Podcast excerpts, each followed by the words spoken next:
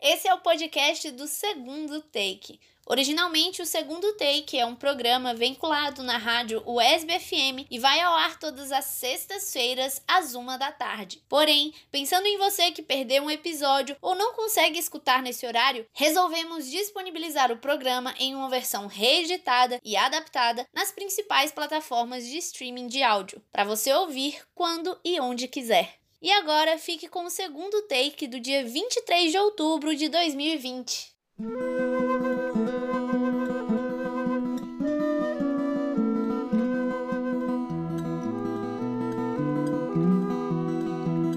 Boa tarde, ouvintes da UESB FM! Está começando mais uma edição do Segundo Take, um programa que fala sobre música, cinema e cultura nas suas tardes de sexta-feira. Eu sou Nathalie que sou estudante de jornalismo, e quem apresenta esse programa comigo é o Gilmar Dantas e o Pablo Bahia. Fala galera, aqui é o Pablo Bahia, eu sou músico aqui em Vitória da Conquista. Boa tarde, gente. Aqui é o Gilmar Dantas, eu sou produtor cultural e também professor. No primeiro bloco, a gente tem os lançamentos de streaming de séries, filmes, games e um disco que eu trouxe de um cara que eu tenho certeza que vocês conhecem. Já no segundo bloco, a entrevista da semana é com Ana Barroso, a vencedora do Festival Unimed Sudoeste de Música. E para finalizar, temos a nossa tradicional e maravilhosa agenda cultural, que nesse período de quarentena está sendo uma agenda de lives. Segundo take, volta já. Segundo take. Nesse primeiro bloco, como de costume, vamos começar com os destaques dos streamings. Quanto mais próximo do Dia das Bruxas, aparentemente mais macabras estão ficando as dicas do segundo take. Porque hoje só temos dicas de suspense, terror e mistério aqui nos destaques dos streamings. Vamos começar então pela Globoplay. Ontem, 22 de outubro, estreou na plataforma a série original Desalma, que é a grande aposta da Globoplay para esse mês de outubro. Desalma é uma série nacional de drama sobrenatural ambientada em Brígida, uma pequena cidade do sul do Brasil colonizada por ucranianos. O tema central da série é a mitologia eslava e a trama acompanha o retorno de uma festa tradicional que não acontece há 30 anos na cidade por conta de uma tragédia. Depois de tanto tempo do incidente, a população decide que está na hora de voltar com a tradição e deixar os traumas no passado. Porém, coisas estranhas começam a acontecer em meio aos preparativos para a festa. Desalma foi escrita por Ana Paula Maia, teve direção artística de Carlos Manga Júnior e foi dirigida por João Paulo Jabur e Paulo Miller. A série também conta com um elenco de peso. As atrizes Cássia Kiss, Cláudia Abreu e Maria Ribeiro protagonizam a produção que ainda conta com as atuações de Ismael Canepelli, Isabel Teixeira, Bruce Gonlevski, Ana Mello, Alexandra Richter e Gabriel Muglia. Em fevereiro, o primeiro episódio de Desalma foi exibido no Festival de Berlim e aparentemente surpreendeu o público. Assistindo ao trailer, a série parece ter uma estética sombria e me chamou a atenção as paisagens de florestas e cachoeiras que ajudam a dar um tom de mistério. Eu também confesso que me lembrou um pouco de Dark.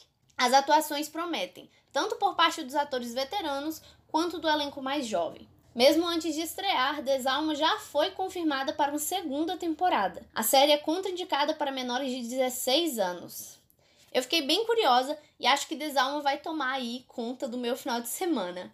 E vocês já tinham ouvido falar? O que, é que esperam desse suspense nacional? Pelo menos para mim aí a surpresa foi uma série nacional falar da mitologia eslava, que eu não faço ideia do, de, do que se trata. Mas, mas deve ser interessante, viu? Gostei. E, e tem Maria Ribeiro, né? Sou fã de Maria Ribeiro. Pois é, pelo que eu vi, a, a roteirista, né, a escritora, ela descobriu que no sul do Brasil tem muitos descendentes ucranianos. É, inclusive, eu fui no memorial ucraniano quando eu fui para Curitiba, muito bonito. E ela começou a pesquisar mais sobre isso e descobriu que em algumas cidades ali do interior do Paraná, Rio Grande do Sul, é, ainda tinham algumas tradições é, eslavas que os colonizadores, né, que vieram da Ucrânia tinham trazido, que inclusive alguns dos mais velhos nem falam português. Então ela se inspirou nisso e no que ela descobriu nessas pesquisas para fazer a trama da série. Muito legal. Eu adoro tudo que é relativo à Ucrânia E suas indicações de série estão cada vez melhores, viu? Tô gostando de todas. Vou assistir. Já iria assistir de qualquer forma pelo roteiro, por tudo que você falou, mas aí você ainda fala que tem Cláudia Abreu. Aí já era, aí já, aí já me garantiu mesmo, porque eu sou fã de carteirinha. É, para mim se tornou imperdível. Pois é, e além da série, fica a dica também aí do turismo. Quando vocês forem em Curitiba, quem for para Curitiba, vão no Memorial Ucraniano, que vale muito a pena. É muito, muito, muito lindo. E assistam a série também, né? Que já vai dar uma palhinha aí também do que você pode ver para saber um pouco mais sobre esse país e a cultura de lá. Enfim, vamos agora para a Netflix. Também ontem, 22 de outubro, estreou na plataforma o filme norueguês Cadáver. O longa de terror se passa em um futuro devastado por um desastre nuclear. A fome é uma realidade para a maioria das pessoas, inclusive para a família que protagoniza a trama. Certo dia, eles são convidados para uma peça de teatro em um hotel e um jantar também será servido. Tudo isso de graça. Chegando lá, eles são informados que o palco do espetáculo é o hotel em si. Porém, o show começa a ficar esquisito quando o público começa a desaparecer. Cadáver é um filme de terror, mas também é um drama sobre questões sociais. Eu me lembrou um pouco e eu vi alguns comentários falando sobre até lembrar um pouco dessa questão do poço, mas eu acho que esse também tem mais terror, enquanto o poço é mais essa crítica mesmo. O longa é a primeira produção original norueguesa da Netflix e foi dirigido e roteirizado por Gerard Hendel. Cadáver é contraindicado para menores de 16 anos. Tivemos aí um suspense nacional e agora temos um terror norueguês. Conhecem alguma produção da Noruega? Quais são as suas expectativas aí para esse filme? Pois é, gente, eu nunca vi, eu acho que eu nunca vi nada da Noruega, né? Acho que nem banda, eu tava tentando lembrar uma banda norueguesa aqui e não consegui lembrar. Mas, vamos ver, né? Pela, por ser a primeira produção da Netflix, né? Eu acho que eles devem ter avaliado bem, né? E produzido bem também, né? Eu também tava tentando lembrar das bandas aqui quando fala Noruega. Aí eu fui parar na Finlândia, né? Nenhuma, né? né? Logo da, da, terra do metal melódico, mas com certeza tem. Tem, tem, tem Suécia tem. tem... No, é, Suécia tem, mas com certeza aí tem, tem muita coisa norueguesa aí que a gente não. Noruega é a terra do Thor, gente? É, né? Eu fiz uma busca aqui, Gilmar. Tem assim, a, a primeira notícia assim, conheça 32 bandas da Noruega Eita, de black metal. É isso, Nossa. a gente ficou no metal melódico, a gente não foi pro, pro black metal não, é mais pesado. Pro negócio pesado. eu, pos, eu pesquisei é, cinema norueguês também, eu não conhecia nenhum. Ai, que vergonha. Mas pareceu muito interessante, Natália. É outra dica que eu não vou deixar de perder, não. Você tá de parabéns, viu? Sim, eu achei curioso, só para finalizar aqui, eu achei curioso porque a Netflix está investindo, né?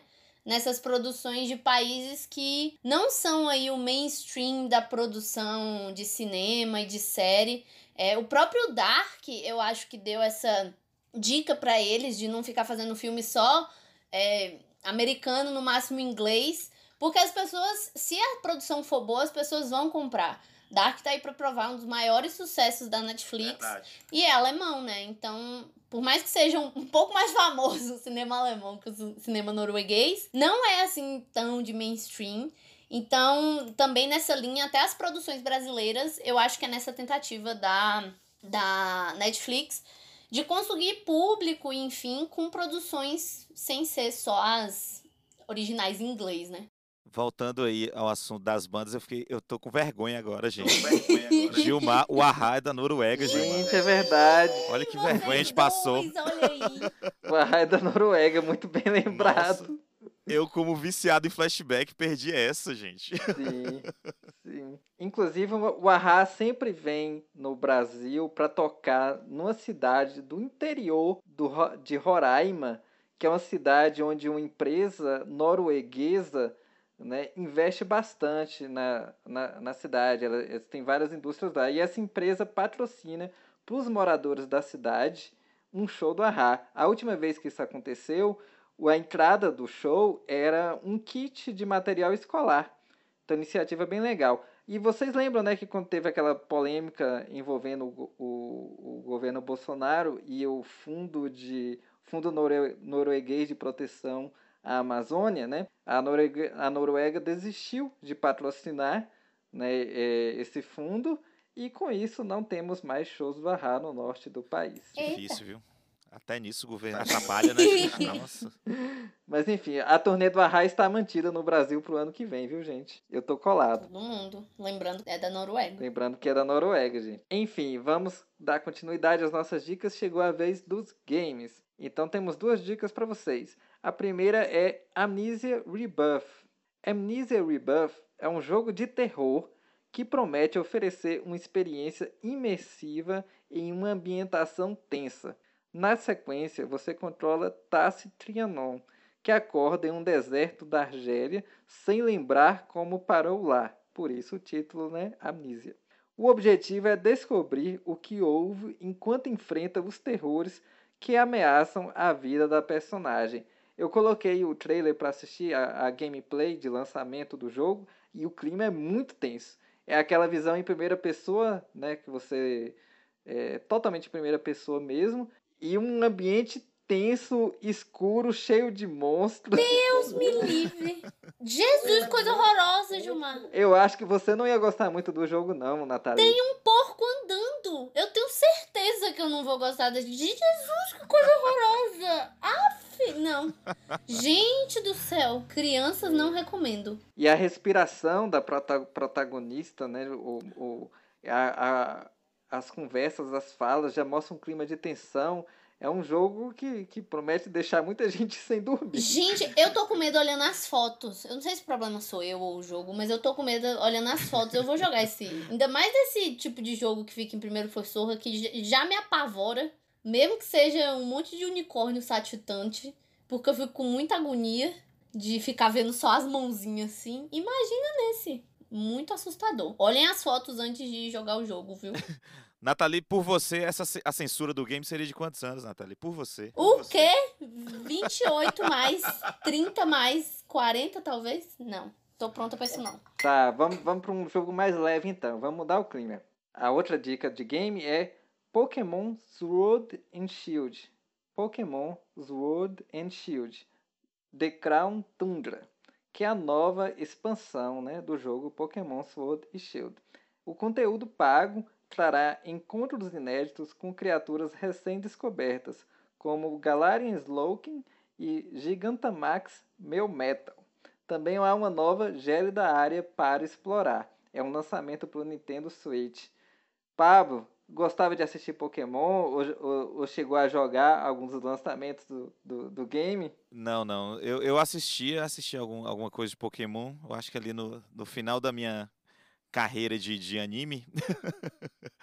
Mas o game não, o game nunca joguei não. Inclusive fiquei, a gente tá falando sobre sustos, eu fiquei até assustado com essa aquele joguinho do Pokémon do celular que achava Pokémon nas casas, eu fiquei assustado com aquilo ali, viu? Tinha alguma coisa estranha naquilo ali. Já descobriram até traição com esse Pokémon Go, porque é, esse, né? o cara, o cara pegou um, um um Pokémon e mandou pra, pra uma namorada, sei lá, mulher, e foi numa boate de strip. Pois é. Aí ela descobriu. Pois gente é. que era atropelado ia correr atrás do Pokémon, passava um ônibus e atropelava. É, toda vez que eu passava na, na Praça Tancredo Neves, né, tinha gente procurando Pokémon lá, porque lá era um, é um, lugar que tinha um Pokémon bem raro. E hoje, toda vez que eu vejo alguma aglomeração ali, eu acho que o povo ainda tá procurando Pokémon por ali.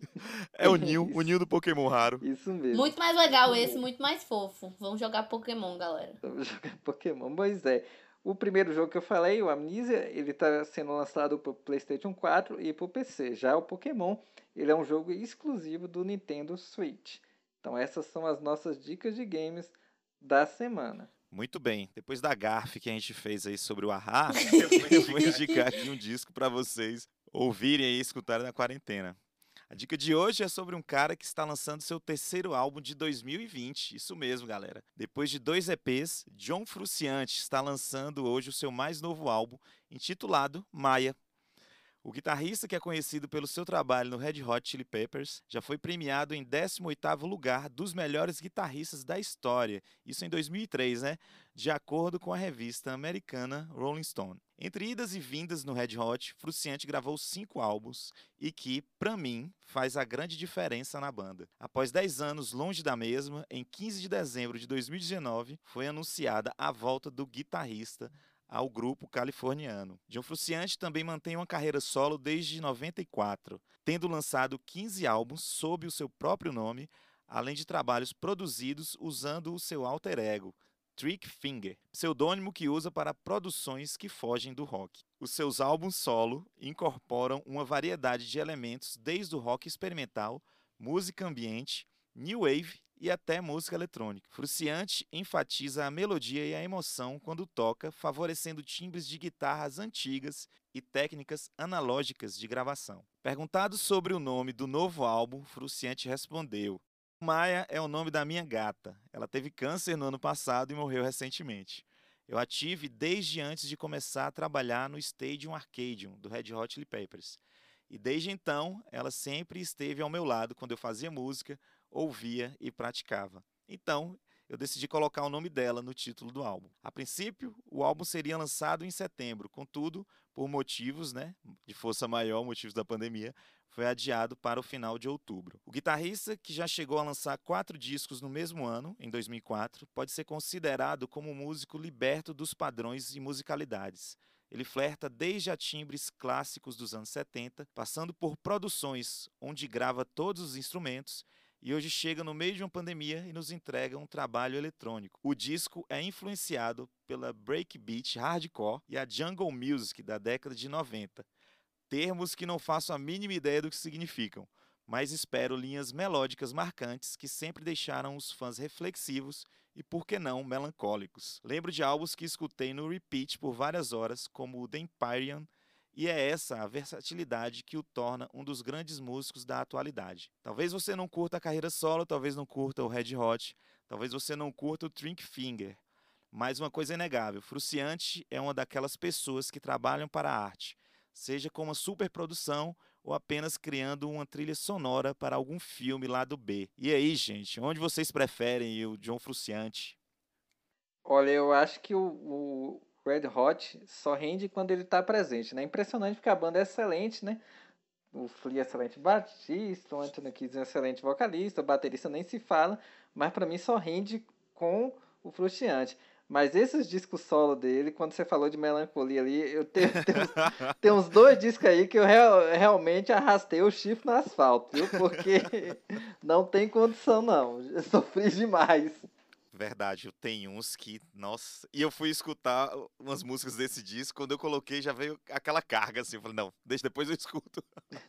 Nathalie conhece a carreira solo dele, Nath? Então, eu não conhecia a carreira solo dele. Eu cresci ouvindo Red Hot Chili Peppers. É, minha mãe escutava e eu aprendi a gostar. É, inclusive, eram. Minha, minha época roqueirinha era encabeçada pelo Red Hot. É, eu gosto muito da banda, mas eu não sabia que ele tinha uma carreira solo, muito menos um pseudônimo. Mas eu amei, amei demais que o nome do álbum é em homenagem à gata dele. Achei muito fofo. Na trilha sonora da, da Patricinha Roqueirinha não pode faltar Red Hot. Sempre tem, né? tá sempre ali, né? Aquele CD de Malhação, papo, que tem Silverchair, Red Hot. É a cara da Patricinha Roqueirinha. Em Malhação, CPM sério? 22. Muito bem. Um bom artista aí pra galera conhecer com esse disco novo, né? Maia. E por mim eu escolheria alguma música aí das que a gente falou, né? Das melancólicas, das viajadas e fruciante. Mas como nunca tocamos música eletrônica no programa, vamos fechar esse primeiro bloco com a música Brand E, um dos singles lançados para o álbum Maia.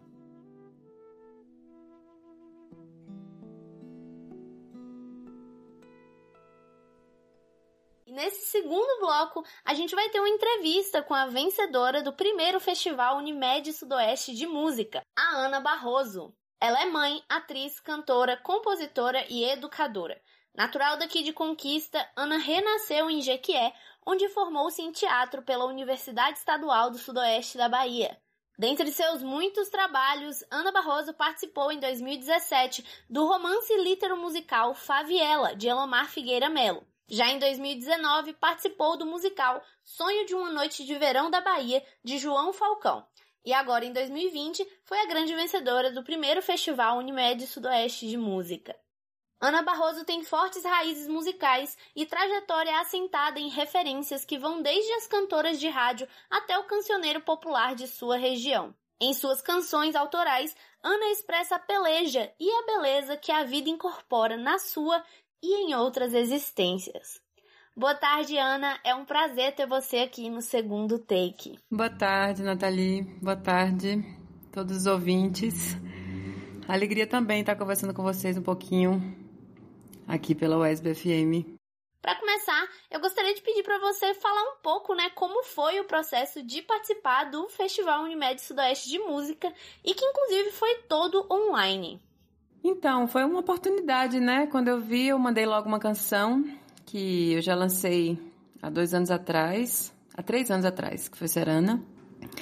E aí teve essa primeira fase, aí quase 200 pessoas se inscreveram e eu fui selecionada entre as 25 semifinalistas.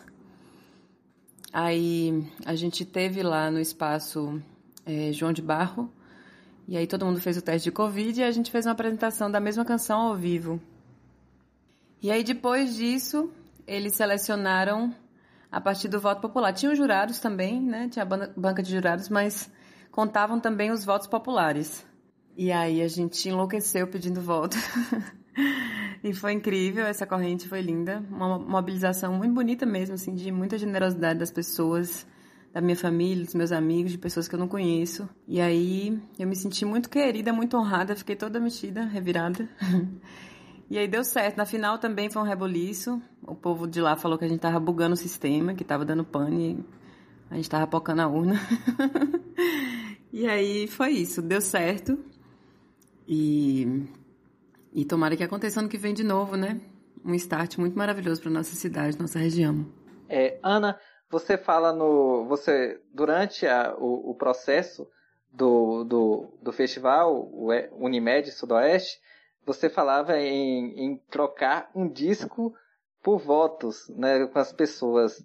Então fala um pouco da, pra gente aí como é que é esse processo. Agora você ganhou, vai ter que que pagar essa promessa, não é?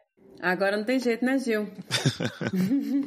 então, esse negócio do disco já tinha começado. É, eu já comecei várias vezes, mas nesse momento eu tenho muita convicção do que eu quero com um cisco no olho, que vai ser o primeiro trabalho registrado, gravado, que são as canções mais de amor, de desfecho de relacionamentos, é, enfim, questões mais amorosas, doídas, lamentosas e construtivas também para a vida, né, como um todo. Não é minha pesquisa de cultura de longa tradição, por exemplo, né, que eu tenho essa pesquisa com coco, chachado, repente, baião, não é isso. Esse EP, ele organiza essas canções que eu gosto muito e ficava sempre preocupada, meu Deus, onde é que eu vou colocar isso? Porque há uns anos, nos últimos anos, eu compus mais por essa linhagem, né, por essa estética mais de cultura popular, enfim. E aí eu já tinha falado com um produtor muito querido, muito competente, muito amigo, pra gente começar esse negócio Aí a gente fez um orçamento e a gente é, mirou exatamente 10 mil reais para gravação. E aí ele falou: podemos começar? Né? Eu falei: podemos começar. Eu não tinha um real, mas assim, tava louca aqui no Natura, não sei o que, escrevendo em todos os editais. Aí pensei, né, se não rolar, eu faço uma vaquinha na internet, eu peço de um, peço de outro, mas que vai acontecer o EP dessa vez, vai acontecer, porque eu tô nessa força, nessa energia. E aí eu ganhei o festival de Médio Sudoeste, gente. aí deu muito certo. Agora sim, você fala em, em primeiro trabalho gravado, mas você tem um trabalho gravado, só que não foi lançado por conta do seu perfeccionismo, que eu tô sabendo dessa história aí. Me fala como é que essa questão do, de, de ser perfeccionista na música, como é que isso lhe acompanha, Ana? É um saco. Isso aí, mas assim, Gil, era, eu era muito nova, sabe? E eu não tinha muita noção do que eu estava fazendo. Assim, eu, eu, compunha, eu compunha há muito tempo, mas eu não sabia o que, que eu estava gravando, né? Assim, eram coisas muito, muito diversas, né? E aí não merecia ser divulgado daquele jeito, porque, é, enfim, dá para ser organizado. É, eu sofro um pouquinho com essa coisa do perfeccionismo, sim, você sabe disso, mas Agora vai sair. Não acho que eu tô engambelando, não, porque vai acontecer. Dessa vez é real. Eu acho que a gente tem que ter, sim, um primor, um respeito, uma seriedade, uma responsabilidade com o que a gente propõe a fazer. Tanto do ponto de vista da sonoridade quanto do discurso. Eu acho que a gente tem que ser cuidadoso. É um lugar muito delicado, né? Esse da arte, da sensibilidade. A gente está trabalhando com sensibilidade de um jeito muito direto. A música, então, é, enfim, um gatilho, né, para muitas coisas. Então, Eu acho que é importante ter esse perfeccionismo. A gente só não pode estar tá sofrendo, mas eu já estou fazendo terapia. Esse, esse, lance da, da autocrítica é pesado mesmo, viu? Às vezes eu sofro com isso também. É, amigo. É, sobre esse EP, Ana, que você vai lançar agora, com o prêmio aí, e, inclusive parabéns pelo prêmio. Obrigada. É, o que a gente pode esperar do, do, instrumental, né? Porque o que a gente viu foi uma apresentação solo, né? E o que a gente uhum. pode esperar do, do instrumental que virá para esse EP? Então, eu cheguei em Salvador ontem, a gente vai ter uma primeira reunião agora esse final de semana, né? A gente vai fazer um, um laboratóriozinho. É... Então, eu vou divulgar para vocês em primeira mão. Quem está fazendo a produção é Sebastião Nutini, que é um grande amigo, um querido produtor. Ele trabalha com uma galera muito, muito maravilhosa, com Matheus Aleluia, Lued. Ele fez o primeiro disco de Lued. Nossa. E a gente fez muito som aqui em Conqui... oh, em Salvador. A gente já trabalhou muito junto aqui, né? Ele fazia percussão, pandeiro, principalmente. Geralmente era esse formato. Eu, ele e Tarcísio Santos tocava violão ou guitarra. E aí ele convidou Felipe Guedes para fazer os arranjos, que é um outro querido maravilhoso, eu trabalhei com ele também. É um gênio, na minha opinião, assim, nem ele sabe disso. é um extraterrestre. Aí o que Seba me falou, me adiantou, foi que ele escutou muito sopro na musicalidade das canções, né? No que ele entendeu, no que ele sentiu ali. E o violão, quem vai fazer é Babuca Grimaldi, que é um violonista muito legal também daqui de Salvador, muito sensível, delicado.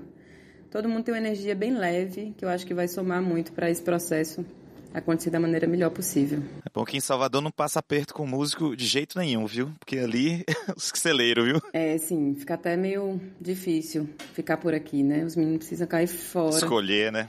É, escolher também. Aí em Conquista também tem uma galera muito maravilhosa, mas enfim, eu tô mais por aqui mesmo, né? Agora eu tô fazendo musical e aí precisava vir para cá, então calhou de acontecer tudo na mesma época e e vai ser massa. Vamos ter tempo para fazer trabalho com todo mundo, se Deus quiser. Você é mãe, né, Ana? Sou mãe, sou mãe de Lira. Eu queria saber se a maternidade mudou seus processos criativos, como ser mãe, né, impactou na sua arte. Obviamente que impacta na vida, mas como que é, ter um filho mudou você como artista?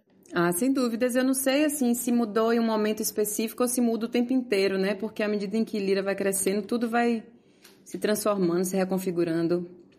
É, mas uma coisa que eu acho que foi muito importante foi eu me conectar com a intuição, né? Eu me lembro de, de ser uma coisa muito forte, assim, o fato de meu peito encher de leite, na mesma hora eu ter certeza que ela ia chorar, porque era no momento que ela estava com fome que o peito enchia de leite, eu ficava muito, muito frita nisso, eu ficava, enfim, e, e adiante um pouco dessa, dessa coisa de estar tá mais destemida para trabalhar, né? De estar tá mais com mais garra, assim. Afinal de contas, tem uma criança para alimentar, né? E isso, às vezes, é, relaxa um pouco, né? Às vezes me dá mais vigor.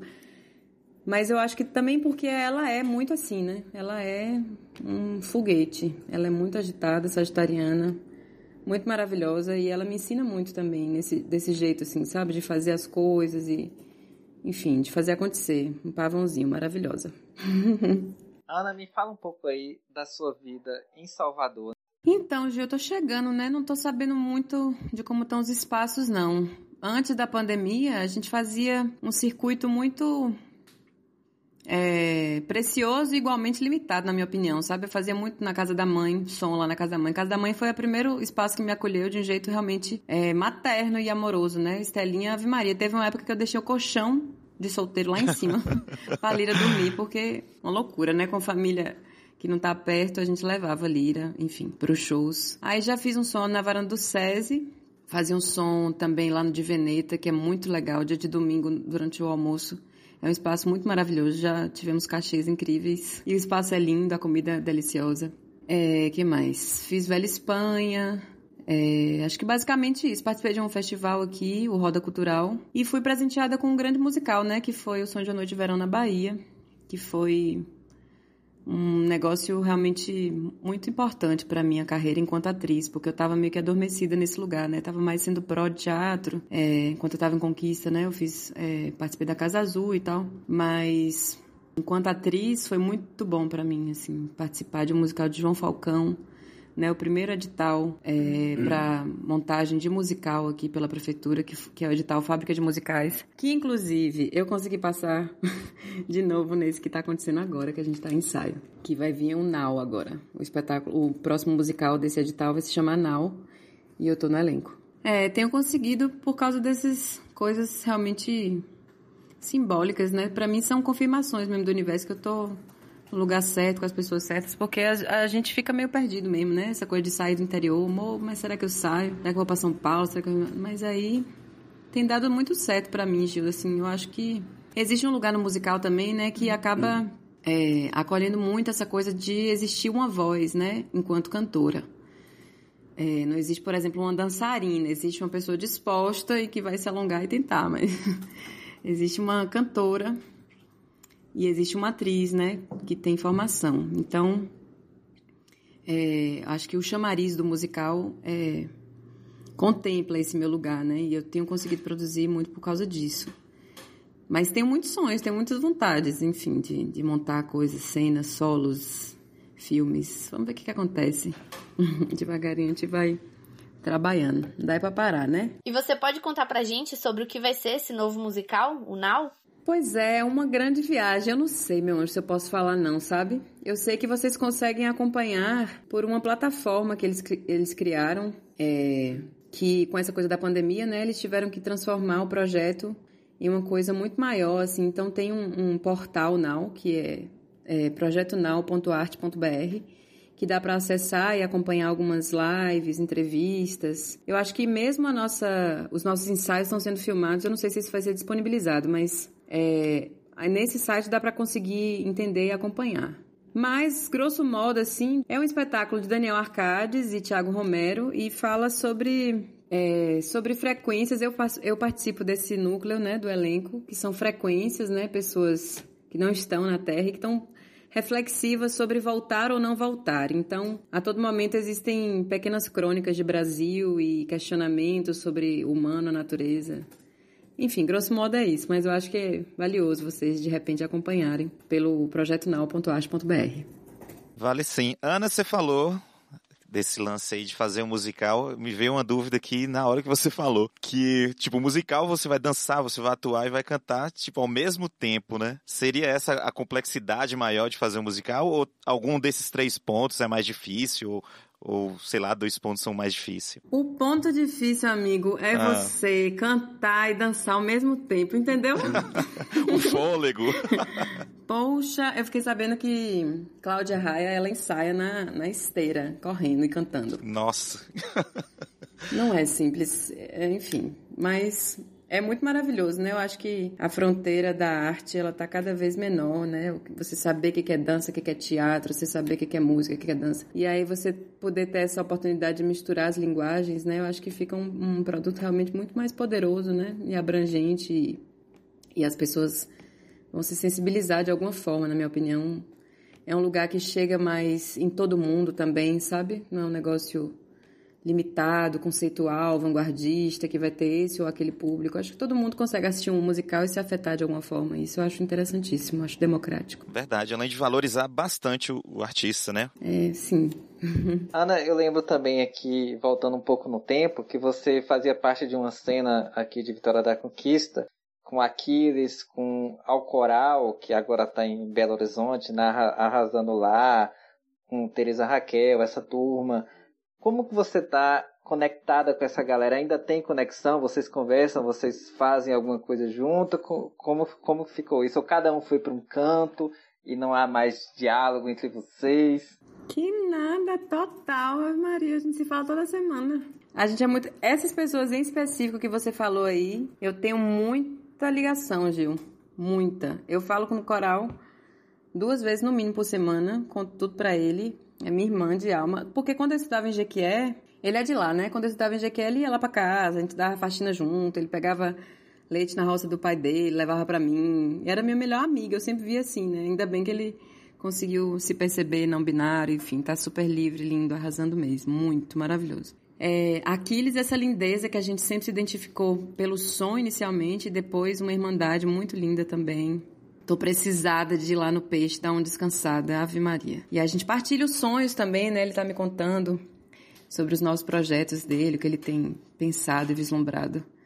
Tereza, a mesma coisa. Toda hora eu penso em ir lá para Ibicoara, levar a lira e ficar plantando e colhendo e fazendo essa força coletiva, né, de acontecer tanto do ponto de vista da arte quanto da agrofloresta, da comunidade, né, de criar os meninos no meio do mato e de plantar para comer, enfim. Que mais? Você falou dessa galera aí, né? Poxa, esse povo aí é muito poderoso, viu, Gil? Na moral, esse povo é muito lindo. eu fico achando que é uma coisa é quase que um diagnóstico, assim, sabe? Se eu tô bem na vida. Ah, eu tô bem, pelo amor de Deus. Sou amiga de Tereza, sou amiga de Aquiles, sou amiga de Coral, eu tô ótima. então, gente, infelizmente nossa entrevista com a Ana Barroso está chegando ao fim e a gente quer agradecer pela sua presença aqui no segundo take. Oh, Nathalie, obrigada a você, meu bem. Obrigada a você. Obrigada Pablo Bahia, obrigada Gilmar Dantas. Obrigada a todo mundo que acompanhou né, esse bate-papo aí. Me ajudem, me sigam. vamos, vamos tentar ressignificar esse mundo com um bocado, um bocado de arte. E é isso. Obrigada pela oportunidade. Manda notícias assim que tiver mais coisas acontecendo por aqui. Então é isso, gente. Sigam a Ana no Instagram, que é o arroba AnaBarroSOS, e confiram também o canal dela no YouTube. É só pesquisar Ana Barroso. Lá você pode conferir o trabalho lindo que ela faz, inclusive o clipe da música que a gente vai tocar agora para fechar o bloco, que é a canção Serana, da nossa entrevistada de hoje, Ana Barroso. Segundo take.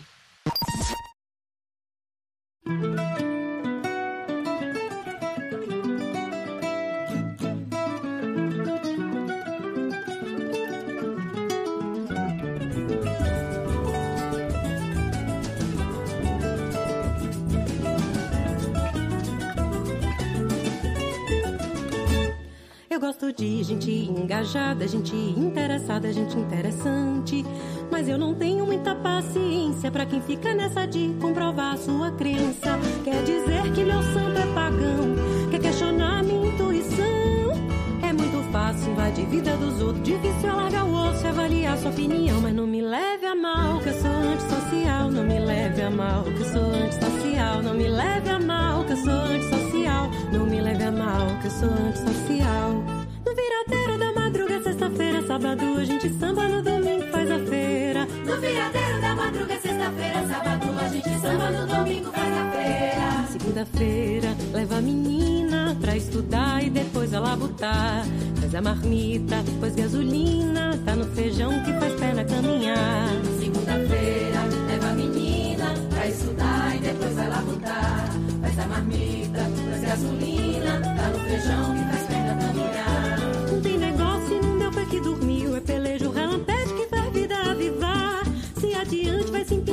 cabelo, pegue a lupa, dá um jeito. Se aprumar com exagero, vira fake, pede o jeito de poder me conquistar. Não tem negócio, não deu foi que dormiu, é pelejo relampete que faz vida avivar. Se adiante vai se pentear cabelo, pegue a lupa, dá um jeito. Se aprumar com exagero, vira fake, pede o jeito de poder me conquistar. Me chamo Ana latino-americana,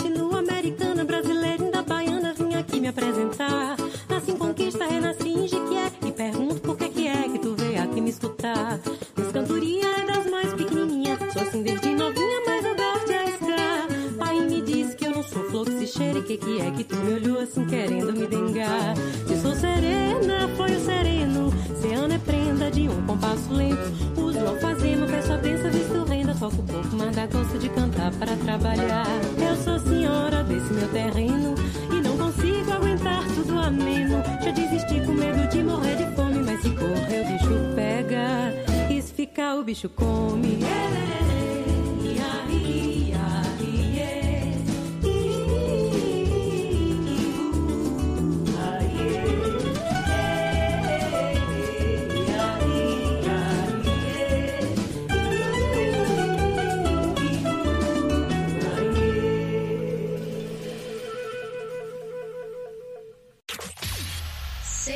take.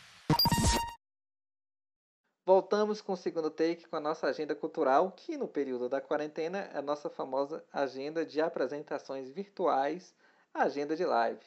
E hoje, 23 de outubro, sexta-feira, a gente começa a dica né, com um projeto que a gente está sempre falando aqui no nosso programa, que é o Sesc ao Vivo, que agora está sendo gravado, né, transmitido direto do, dos palcos do, dos Sescs espalhados por São Paulo, né, um projeto do Sesc São Paulo. A nossa primeira dica é Simoninha, que vai estar com o show transmitido né, do palco do Sesc Bom Retiro, hoje às 19 horas. Nathalie, conhece o trabalho de Simoninha? Esse nome Simoninha te lembra alguma coisa? Não. É. E o nome Simonal te diz alguma coisa? Não. Vamos lá, Wilson Simonal foi um grande cantor brasileiro, né? um, um cara, um recordista de público, né? era quem mais vendia na música brasileira, quem mais lotava show, ficou milionário, né? mas teve a carreira destruída né? por conta de, de que a gente nunca soube se foi boato ou não, que ele entregou os colegas artistas durante a ditadura militar. E aí o Pasquim, toda a mídia caiu matando e acabaram com a carreira de, de Wilson Simonal. Tem um documentário muito, muito legal, né? Que chama-se Ninguém Sabe o Duro Que Dei, que é mostrando né, o, o, o quanto o. Foi o primeiro artista cancelado do, do, do Brasil. Talvez o maior caso de cancelamento de artista do mundo seja o de Simonal. Esse documentário é impressionante. Tem um filme muito recente também que a Globo lançou, né? A Globo Filmes lançou, lançou e é bem feito, é bem legal o filme também. Não é tão bom quanto o documentário, mas é uma produção da Globo. Parece uma novela assim, mas, mas não deixa de ser emocionante e mostrar a história. E aí ele tem dois, dois filhos cantores que fazem muito sucesso, que é o Max de Castro e o Simoninha. Ah, eu achei que Simoninha era ele. Não, não. O Simonal já morreu. É, seguindo nossas dicas, teremos aí, já mudando de clima aí, teremos Typo Negative. A influente banda irá transmitir seu show After Dark a partir das 18 horas, como parte da programação online do Knowfest.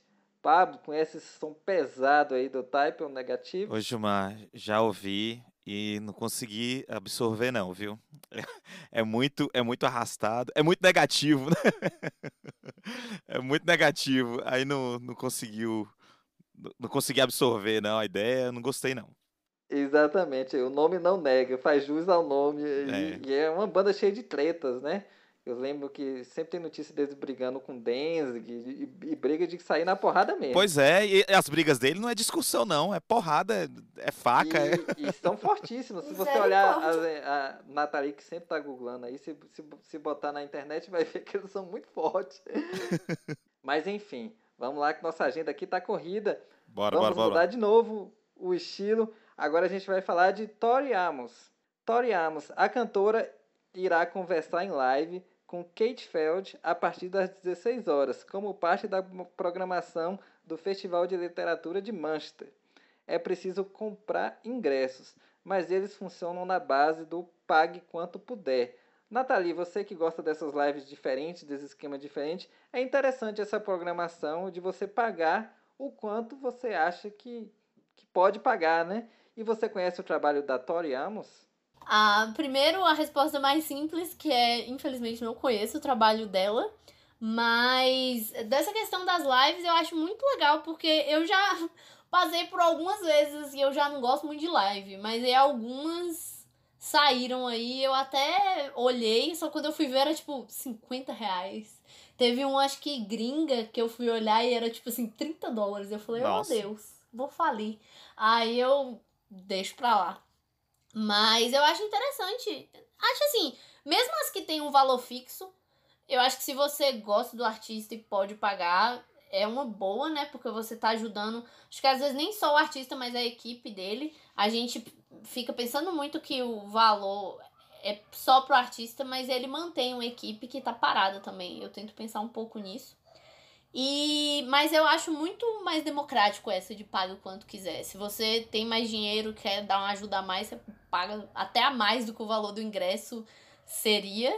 E se não, você assiste ali para dar um incentivo e para poder curtir o conteúdo. Acho super justo. Massa. A Tori Amos, ela fez um sucesso relativo, né, nos anos 90, e ela teve sua carreira revisitada recentemente por conta do da série Everything Sucks da Netflix, em que a protagonista é Hum. obcecada pela Tori Amos Então ela teve esse revival por conta da série, que, que também né, é uma, uma homenagem aos anos 90. Dando seguimento aqui nossa agenda de sexta, também teremos Chão de Avião e Barões da Pisadinha. As sensações da música brasileira Iu! irão se unir em uma live que promete ser bastante especial e acontece hoje a partir das 21 horas e você pode assistir pelo YouTube. E aí, Pablo, Chão de Avião e Barões da Pisadinha, o que, que a gente pode esperar? Não sei, a gente pode esperar muita pisadinha aí, né? eu acho que você inverteu, Gilmar. Eu acho que era Natália a pessoa mais indicada a falar, a Eu? falar dessa Eu pisadinha. Xande de Avião é, é que ele era da banda Aviões do Forró, é isso? É? Exatamente. Eu, te- eu sabe por que, que eu perguntei pra você, Pablo? Você não vai lembrar não, mas há muitos anos atrás a gente foi num show de aviões de forró, Eu? quando o avião estava começando. Ah! Meu Deus, Pablo! Você fazendo de difícil aí. Eu fui, não. O Gilmar tem que explicar essa história. Poxa, Não. eu fui com você e seus amigos ainda. Nossa! Na época que eu trabalhava no Tudo a Ver, no, no site Tudo a Ver. Ah! quanto tempo faz. 2006, por aí. Esse, esse programa, o- os programas de hoje veio pra acabar com minha reputação. viu? Primeiro eu esqueço de onde o Arra é. E agora eu já fui no show de aviões forró. Então, é, eu nem vou falar o que você aprontou nesse show, mas tudo vamos lá, vamos lá. Dá prosseguimento, Gilmar. Vamos lá. O que, que, Segue baile. que mais que tem nessa agenda? bem. Agora é pra Nathalie. Agora sim. Nathalie, Ainda bem que Gilmar não sabe nem o podre meu. Deus bem. Nathalie, vamos nessa. Olha só o que, que tem pra você hoje, Nathalie. Às 21h30 no YouTube tem Kiko, Léo e Bruno, Nathalie. KLB. Nossa! KLB, meu Deus! Saudades, minha infância. Nossa, KLB. Amava. Então, fica a dica de hoje aí pra você, essa live especialíssima aí de Kiko, Léo e Bruno. Gente, mas eles não existem mais. É o que? Um reunion pra fazer live? Não, eu- eles já fizeram um show um tempo atrás, antes da pandemia, eles estavam fazendo show. Não estava sabendo desse, desse, desse retorno. Nossa, é muito aleatório. Eu acho que parece que tem um, um dos, um dos integrantes que, que virou lutador de MMA, velho. Como assim? Tipo, Que? é, tem umas histórias aí na banda. Nossa, é muito estranha essa banda. Vamos lá. Amanhã teremos, né, dia 24 de outubro, sábado, vamos começar aí o final de tarde, às 17 horas, com Rick e Renner, Pablo. Rick Renner. Foi Rick Renner que a gente tava assistindo e comentando da- das músicas antigas dele. Não, foi Christian Ralph. Foi Christian Ralph, é. É, Ah, não. Então, mas Rick Renner eu acho, eu lembro que tem um clássico. Tem um clássico. tem eu- eu não- daquela uma, daquela da feiticeira. Verdade, verdade. Uma dama, uma louca, uma feiticeira, né? Essa? Isso, Lembrei. exatamente. Esse é mega hit. É. Grandes hits. Não é como um Christian Ralph, né? Que Christian Ralph é absoluto. Mas, mas, tem, mas tem suas músicas lá em cima também. Seguindo aí, mudando agora do sertanejo para o pagodão aí, ó. Fundo de quintal. Aí. o reencontro. É, de- você começa a tarde de sábado, né, às 17 horas com Rick Rene, e depois já engata aí às 18h30 com o Fundo de Quintal, o reencontro diretamente do YouTube. Nathalie. Já escutei nos, nos, nos churrascos da família. Mas assim, aquela coisa, né? Não sou muito fã, não. Mas aquela coisa. Quando tá tocando, a gente curte. Rapaz, e eu, eu dei uma pesquisada rápida aqui. Sabe de que ano é o- esse grupo, Fundo de Quintal? De 78. Olha, Caraca, sério? rapaz. Nossa, eles são senhorzinhos já. Mas enfim, vamos lá. Essa agora é a nossa principal dica de live do final de semana, viu?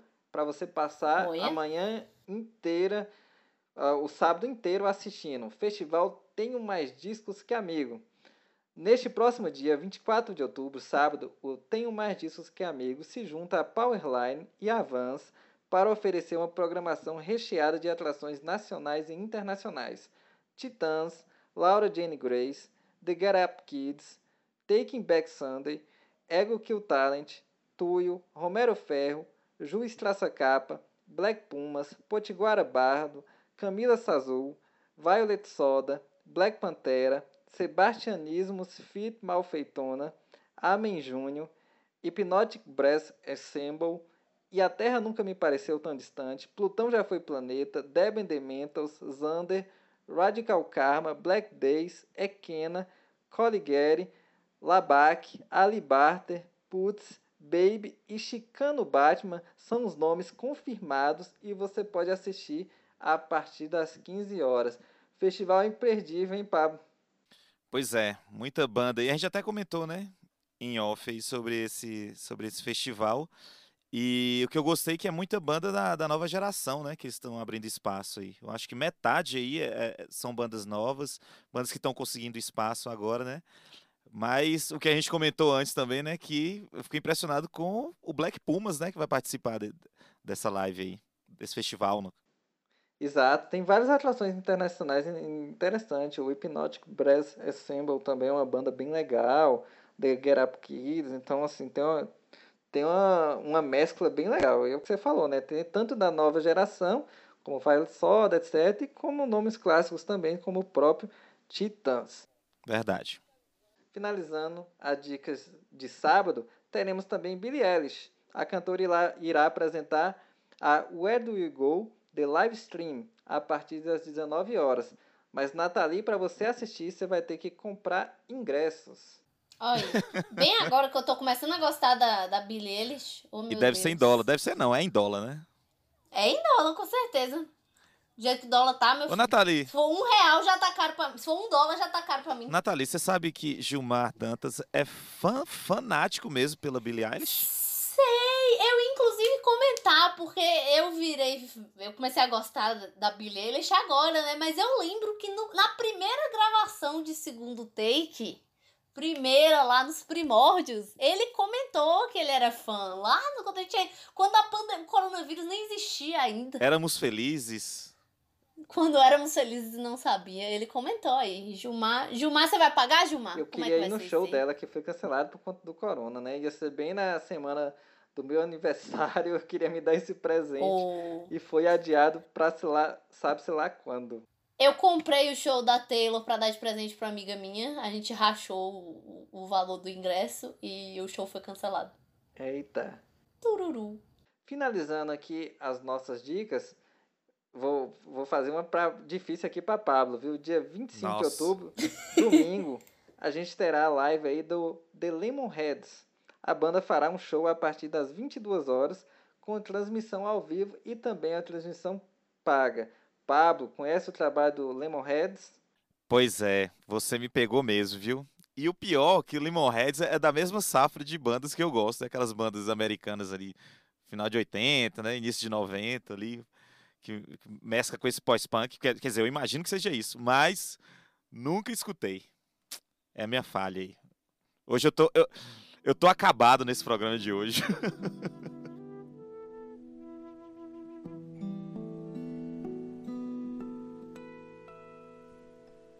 Lembrando que se você curte o programa, acompanhe a gente lá no Instagram, que é o arroba programa segundo take.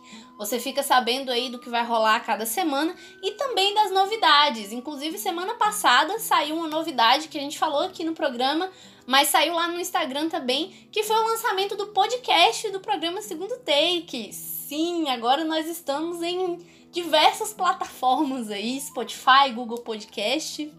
Já já estamos chegando no Deezer em todas as plataformas que tiverem, para que se você perdeu o programa ou quer escutar o programa de novo, você pode ir lá e ouvir. Lembrando que a gente ainda tá aí em pandemia, então fique em casa se você puder e continue com os cuidados, usando máscara, lavando a mão. Bom final de semana e até a semana que vem. Isso mesmo, galera. Assim como esses cuidados contra a pandemia é muito importante, para nós aqui do Segundo Take é um orgulho a gente estar lançando os nossos programas na- nas plataformas de streaming, né, de áudio. Então, para quem não consegue acompanhar o Segundo Take na rádio, tem essa plataforma, né, no Spotify ou as outras plataformas de podcast que você pode acompanhar nosso programa. Mais uma vez, vamos ter cuidado, vamos cuidar de nós, cuidar de quem está próximo e até a semana que vem. Um bom final de semana a todos e uma ótima sexta-feira. Isso mesmo, Pablo. Por falar nisso, aproveitem, já que vocês estão em casa, quem puder né, estar em casa, aproveite para ouvir os programas anteriores, porque a gente também está disponibilizando né, alguns dos nossos programas anteriores e você pode aproveitar esse final de semana para ouvir. Aproveite também as nossas dicas né, que a gente deu e quem puder fique em casa. O segundo take volta na próxima semana. Valeu, galera!